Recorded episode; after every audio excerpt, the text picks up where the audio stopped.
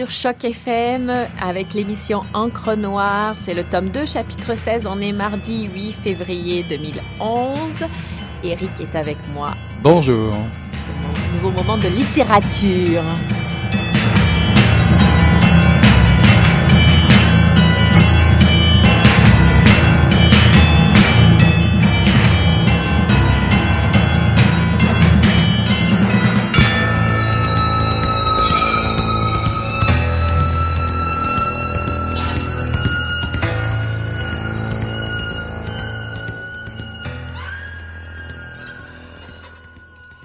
Après avoir franchi le pont des morts, en agitant tous deux les bras, nous sommes arrivés devant le restaurant de tante Katia. Nous l'avons trouvé au milieu des tables, en train de servir ses clients habituels, de vieux bandits qui vivaient seuls et venaient tous les jours manger chez elle. Ils avaient passé tellement de temps en prison qu'ils étaient habitués à la vie en collectivité.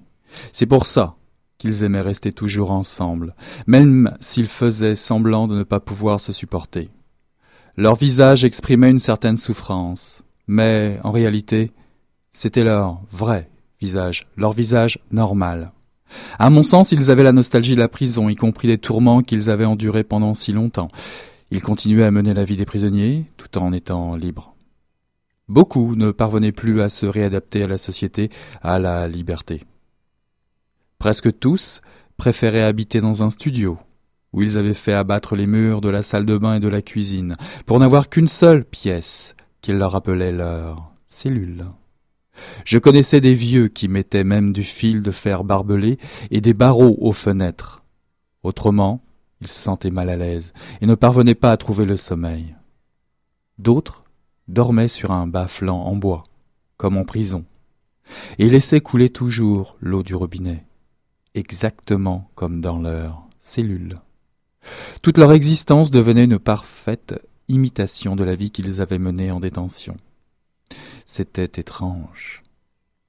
On se dit qu'après avoir passé bien des années derrière les barreaux, dans des conditions épouvantables, un homme n'aspire qu'à oublier cet enfer et se réjouit de pouvoir retrouver les commodités de la vie. Mais, pour ces gens-là, c'était comme si on les avait privés de leur véritable identité. Ils se sentaient catapultés dans un monde qui leur était étranger. Tante Katia permettait à tous ces bandits de recréer dans son restaurant une sorte de fausse prison, parce qu'ils étaient ses clients depuis toujours, mais aussi parce qu'elle aimait chacun d'eux. Comme elle disait elle-même, je n'ose pas rééduquer les personnes âgées. Vous venez de plonger dans l'univers des Urcas, alors, c'était un extrait de Urkas itinéraire d'un parfait bandit sibérien, un livre de Nikolai Lilin aux éditions de Noël dans la collection Et d'ailleurs, traduit de l'italien et paru en 2010. Puis si on veut rester dans le ton un petit peu russe, on va dire Lilin, non Tu penses pas? Ah, Peut-être. Moi, je lis mes notes, il écrit Lilin. C'est ça, on va essayer d'être euh, plusieurs, plusieurs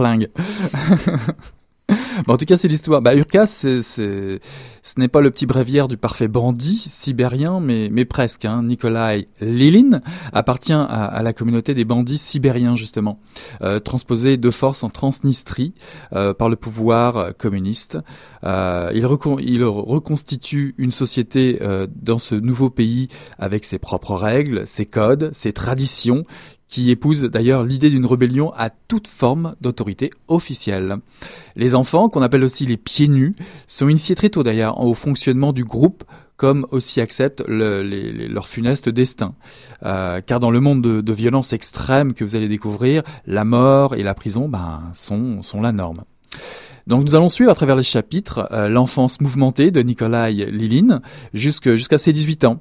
Euh, la tradition orale étant très forte chez les Sibériens, euh, l'art du conte ou de conter une histoire ou des histoires est indispensable à la survie de la tribu des, des Urkas. Donc le roman euh, s'en ressent, le récit se, perd parfois euh, euh, dans des séries d'anecdotes qui viennent entrecouper le, discours principal, on va dire bah, des histoires à tiroir qui nous révèlent à la fois les enjeux, la symbolique ou même la raison de tel événement sur tel autre, l'enchaînement de tous ces événements. D'ailleurs, un, nouveau personnage qui arrive dans le roman donne lieu à une digression dans le récit, une éloge ou même une saga qui se raconte alors.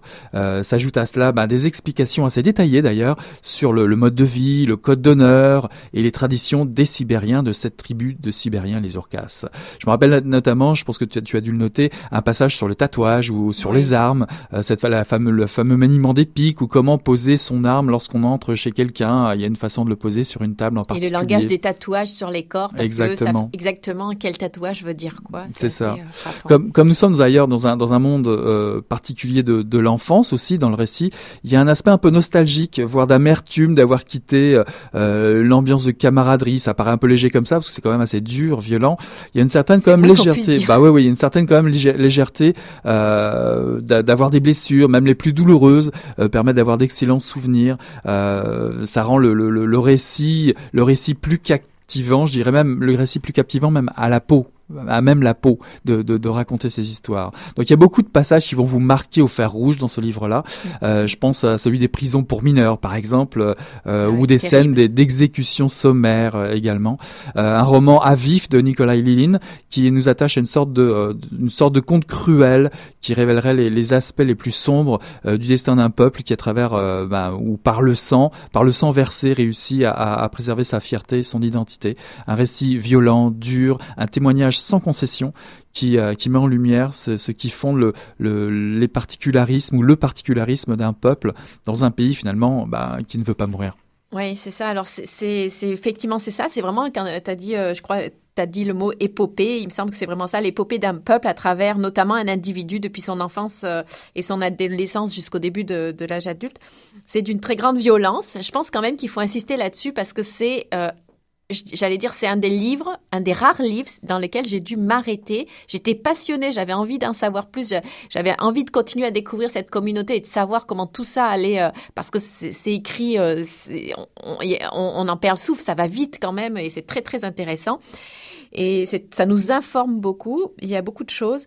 Et euh, mais en même temps, de temps en temps, j'ai dû m'arrêter. Il y a deux ou trois passages qui m'étaient insupportables. Et c'est pas juste un paragraphe. C'est vraiment sur euh, dix pages euh, des descriptions d'une violence assez inouïe.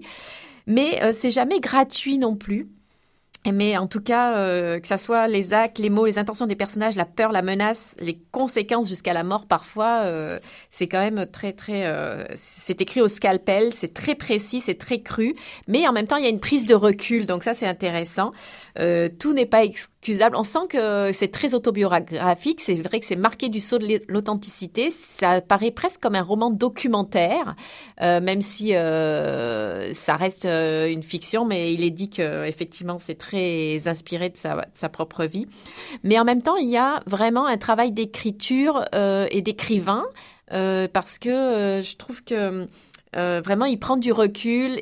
Il, il vraiment il nous donne les codes pour nous poser nous-mêmes les questions. Il s'en pose, on voit qu'il s'en pose sur euh, et, et qui nous donne les codes. En tout cas, il y a beaucoup. C'est un peuple fascinant qui a été déplacé, donc qui se resserre sur ses euh, valeurs, ses codes, ses rites, euh, ses habitudes. Il y a là au niveau, par exemple, mais il y a beaucoup de valeurs hein, transmises chez ce peuple de solidarité, de respect des personnes âgées, de respect des personnes handicapées. il y a des valeurs aussi de solidarité vis-à-vis -vis d'autres communautés. Il faut bien le dire, notamment euh, les juifs aussi, hein, qui ont. Et, euh, Mais il y a aussi, il y a aussi des empêchements aussi. Il y a quand même des, des, des tabous comme l'homosexualité. Euh, oui, alors il y a des choses.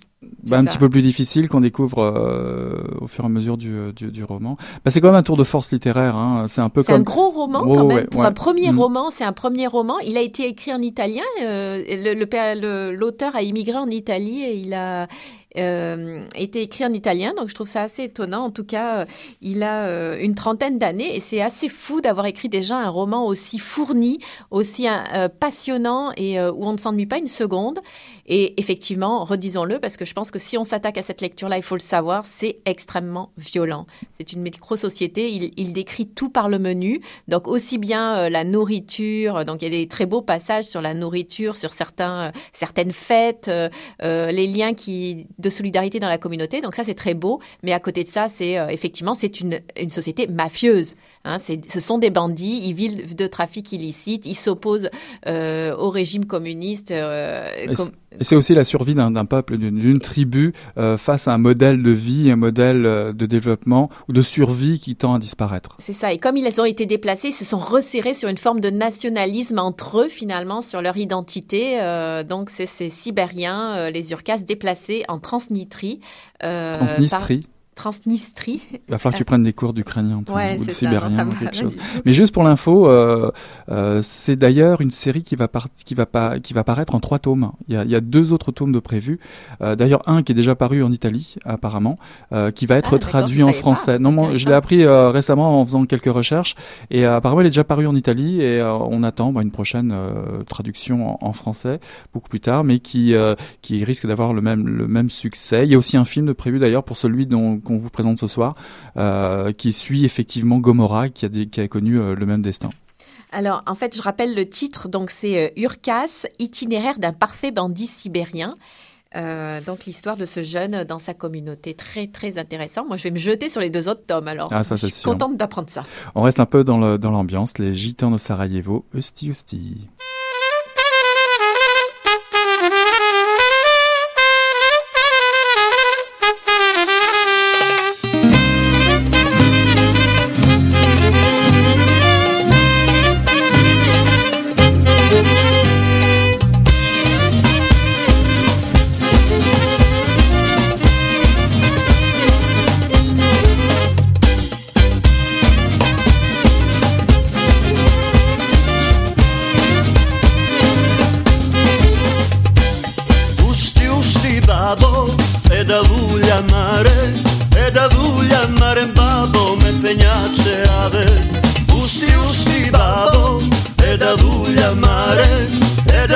una mare in bravo me peñace ave. Una una una te cunava. Una una una te cunava.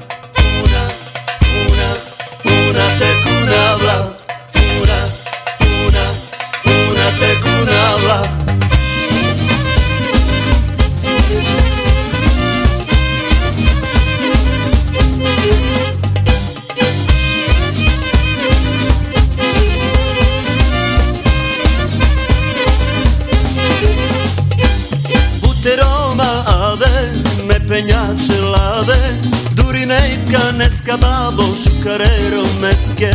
Buteroma ave, me penjače lave Durinejka, neska babo, šukarero meske. Una, una, una tekuna vlak. Les gitans de Sarajevo, ousti ousti. Euh, je pense que nous allons un peu inverser les rôles euh, ce coup-ci. Euh, finalement, on a l'habitude de présenter des œuvres auxquelles le livre principal nous fait penser dans le roman ou le film. Ah tiens, pourquoi ça serait pas ton tour cette fois-ci, Hélène?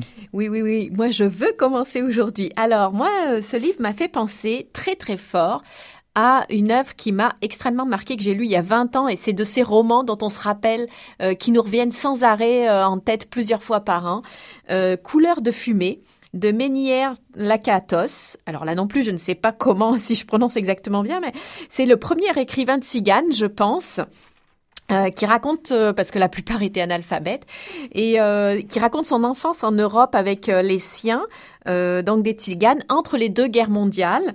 Et ça se termine, son livre Couleur de fumée se termine au moment de la Seconde Guerre mondiale et des déportations de tziganes par les nazis mais c'est l'épopée d'un peuple tzigane à travers le destin d'un individu, donc un petit peu euh, et puis évidemment les tziganes, des vols, la misère également, parce qu'il y a quand même chez les Urkas, euh, ils vivent de façon très humble, très modeste dans l'URSS et euh, il y a quand même ce, ce, côté un peu survie parfois euh, donc, euh, il y a aussi beaucoup de violence et c'est très cru. C'est pour ça que ça m'a fait penser à ça. C'est des descriptions très crues, le sexe, la faim, la pauvreté, les, vols de survie, comme je disais, le racisme de l'Europe, euh, il passe d'un pays à l'autre, c'est pas évident, et les déplacements.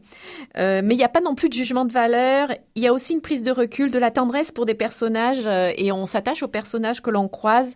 Il y a beaucoup de choses sur la culture tzigane et des anecdotes parfois très drôles, puisque c'est une vie faite de misère et de petites joies. Donc moi, ça m'a fait beaucoup penser à ce livre, vraiment que je vous recommande, Couleur de fumée de Ménière euh, Lakatos. Et puis, de façon très anecdotique, euh, le ton est totalement différent, mais dans le côté euh, un individu qui grandit, j'ai pensé qu'il y avait deux semaines, on avait parlé de Demain j'aurai 20 ans d'Alain Mabankou qui permet de découvrir une une culture euh, africaine, donc un enfant dans, la, dans, dans les années 70 euh, dans une euh, grande ville africaine. Et euh, donc ça, ça m'a fait penser, mais effectivement, il n'y a pas du tout le côté euh, violent, il y a pas, c'est pas un peuple déplacé, mais c'est quand même raconté par les yeux d'un enfant qui grandit euh, et une personne en train de se construire face au sien et à sa culture. Donc c'est en ça que ça m'a, ça m'a fait penser. Voilà. En tout cas, c'était les deux livres que je voulais présenter. Ben, pour ma part, évidemment, l'incontournable, c'est de présenter Gomorrah puisque Roberto Saviano a félicité euh, Nicolas et Liline euh, pour pour ce roman-là. Ils sont très proches. Euh, ce roman Gomorrah est sorti en 2007 chez Gallimard. Tout le monde en a entendu plus ou moins parler. Il s'agit d'une enquête sur les activités régionales et mondiales de la Camorra, l'organisation criminelle qui règne sur Naples et la compagnie, bien plus dangereuse d'ailleurs que la mafia. la Camorra est, le bras armé en quelque sorte de la libre entreprise criminelle où seul l'intérêt privé compte et le projet, le profit maximum, pardon, comme but ultime. Euh, de la Chine à Naples, euh, on parle du textile italien, les chantiers frauduleux, les, les extorsions évidemment, les quartiers pauvres, la drogue, les armes, les déchets radioactifs et j'en passe de, cette ces bonnes nouvelles. L'auteur nous dresse un, tableau effrayant et détaillé du système, puisque c'est le véritable nom de la Camorra. Et Saviano relate les faits et les chiffres très précisément, qui étayent un récit euh, poignant, intense et brûlant, qui lui vaut aujourd'hui d'ailleurs de vivre prudemment, sait pas trop, en Italie ou aux États-Unis. Oui, c'est un auteur qui a besoin d'être clairement protégé parce que sa tête est mise Cette nouvelle tendance de faire, de mélanger la fiction avec euh, des, des, du réel. Le deuxième roman euh, vient et plutôt ça du. parle aussi de jeunes. Hein. Je crois que la, ouais. la, la Camorra emploie beaucoup des jeunes ouais, pour ouais. Et d'ailleurs, d'ailleurs, dans le film, on le voit beaucoup plus. D'ailleurs, euh, ce côté, euh, le, le, côté fictionnel autour de personnages, en plus en particulier. Le, de, le, deuxième roman, je vous emmène au Mexique. Euh, il est écrit par Enrique Serna et paru chez Métayer. Il s'appelle Quand je serai roi. Euh, D'ailleurs, que ce soit euh, Nopal, La Canette ou Petit Pain, ils ont euh, ils ont euh, en commun d'avoir 12 ans à peine et le regard vide d'adultes sans espoir, les yeux vidreux, vitreux pardon, défoncés à la drogue ou à la colle, qu'ils sniffent d'ailleurs dans une cave. leurs familles les ont abandonnés, alors ils s'attaquent aux vieillards pour survivre la nuit, pour pour pour pour trouver à manger ou même se payer encore de la drogue.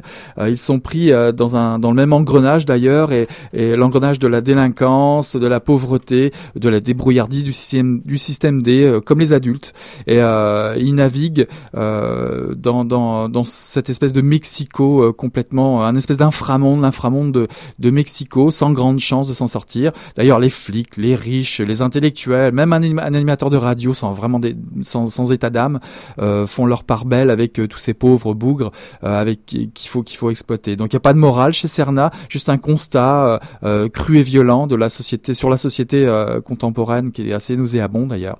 Et malgré tout, il y a une ironie railleuse. c'est la noirceur, mais c'est la noirceur qui domine ici, loin des des, ressorts insipides, des resorts pardon insipides pour touristes habituels. Nopal et copains essayent de, de vivre un bout de rêve avant l'adolescence en fait.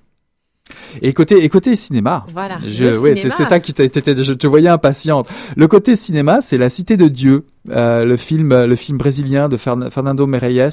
Euh, c'est l'histoire de deux, deux trajectoires qui s'entrechoquent au milieu d'une d'une favela datant, datant, des années 60 à Rio de Janeiro. Euh, c'est l'histoire de fusée et de petit dé. L'un est un gamin noir, pauvre, trop fragile pour devenir brigand, mais qui sait tirer son épingle du jeu, car dans cet univers violent où il grandit, et son but, son but ultime est de devenir, ou son grand rêve est de devenir photographe professionnel.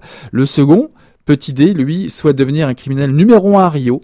Il va s'acoquiner avec la pègre locale, un certain, ouais, ouais, le certain, un certain euh, Tignas et son gang euh, qui vont, euh, qui vont frapper euh, certaines personnes. Euh, ils cambriolent, euh, ils, arrêtent, ils arraisonnent des camions pour, pour les dérober, jusqu'au jour où ils auront besoin de commettre un meurtre, voire des meurtres, pour affronter et battre les dealers concurrents.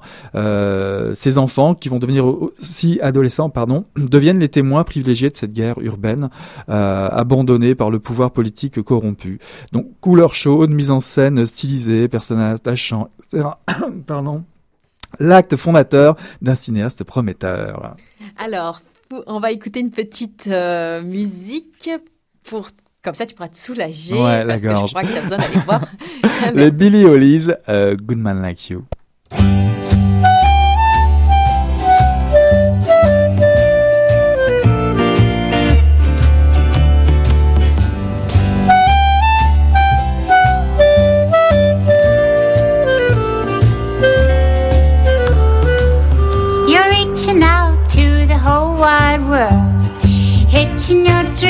To a comet. Working so hard that your calluses curl, and all that you do turns to fire.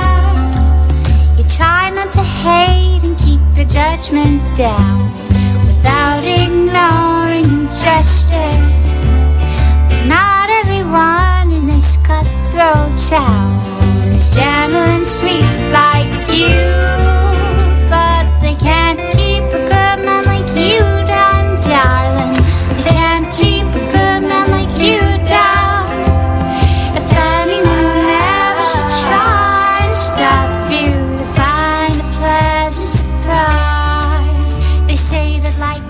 C'était les, les, Billy Hollies, euh, Good Man Like You.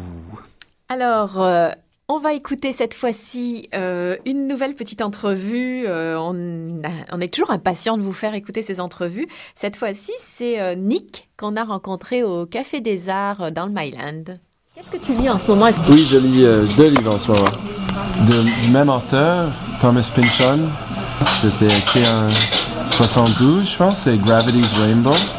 Puis le deuxième, c'est le livre qu'il avait écrit en 2009. Alors, c'est lire un de ses premiers livres en même temps que lire son nouvelle.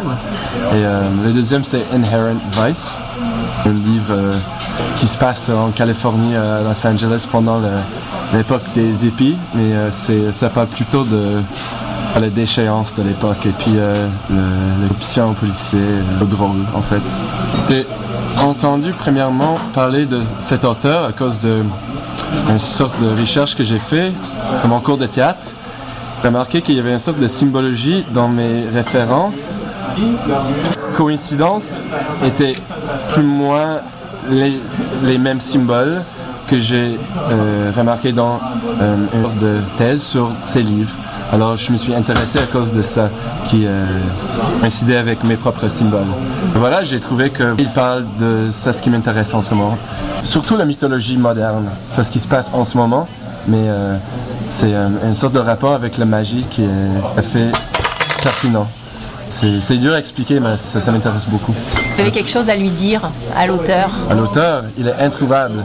Il n'a jamais fait une entrevue dans sa vie. Je dirais... Euh, Explique-moi ce que tu veux dire. Parce que je sais que c'est important, mais je, suis presque, je suis au but de comprendre, mais tu m'échappes. C'est un endroit préféré pour lire à Montréal? Ma chambre, pleinement isolée. Euh. Est-ce que tu as un moment préféré pour lire? Un moment, euh, matin, fin de la soirée. Est-ce que tu t'es déjà interdit de lire quelque chose? Ah, par moi-même, non, non, non, tout est permis. Est-ce qu'un livre, ça se lit seul ou à deux? En ce moment, je suis un peu malade, alors je trouve que ça devient un peu fatigant. Mes yeux commencent à se, commencent à m'atteindre. en fait, hier soir, je me suis dit, ah, ça serait tellement génial que quelqu'un lise doucement euh, dans mon lit à côté de moi. Mais le, livre que je suis en train de lire, comme ça, je vais pouvoir me reposer. Tes livres Ah oui, ils sont tous abîmés. Le, durée du temps que je lis, c'est la durée de la vie du livre même. Je n'ai pas assez de respect pour le livre.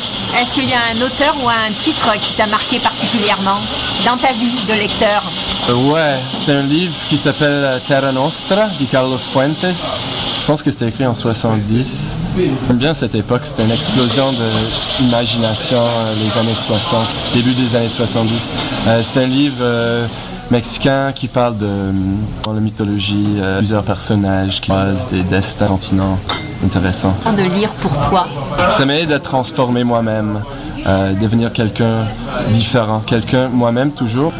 Ça m'aide à évoluer et euh, voir dans une autre perspective et puis pouvoir voir le monde dans une autre façon. Puis que ça, aide mon propre imagination à créer je, crois que j'écrirai quelque chose juste pour pouvoir le lire.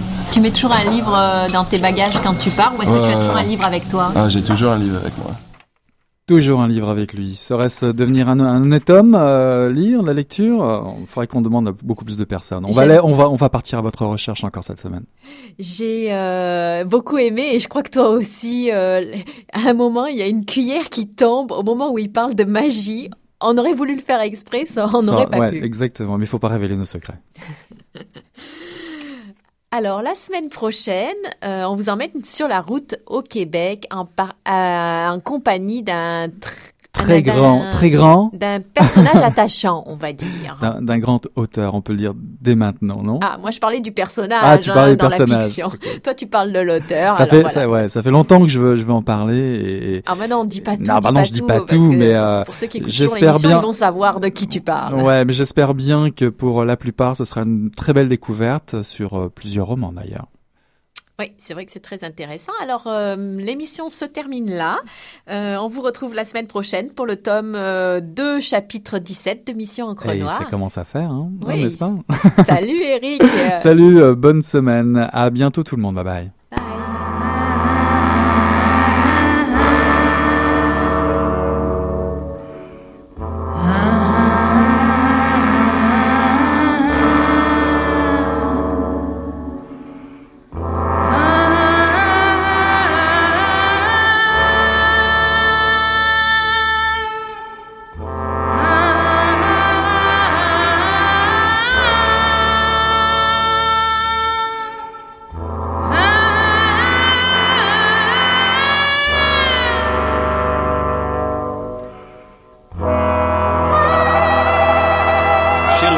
Tava pensando alguma coisa e fedeu, acho que. Pô, mas o negócio tava bom, bicho. O negócio tava bom, só quando ele tava tão entupido. olha.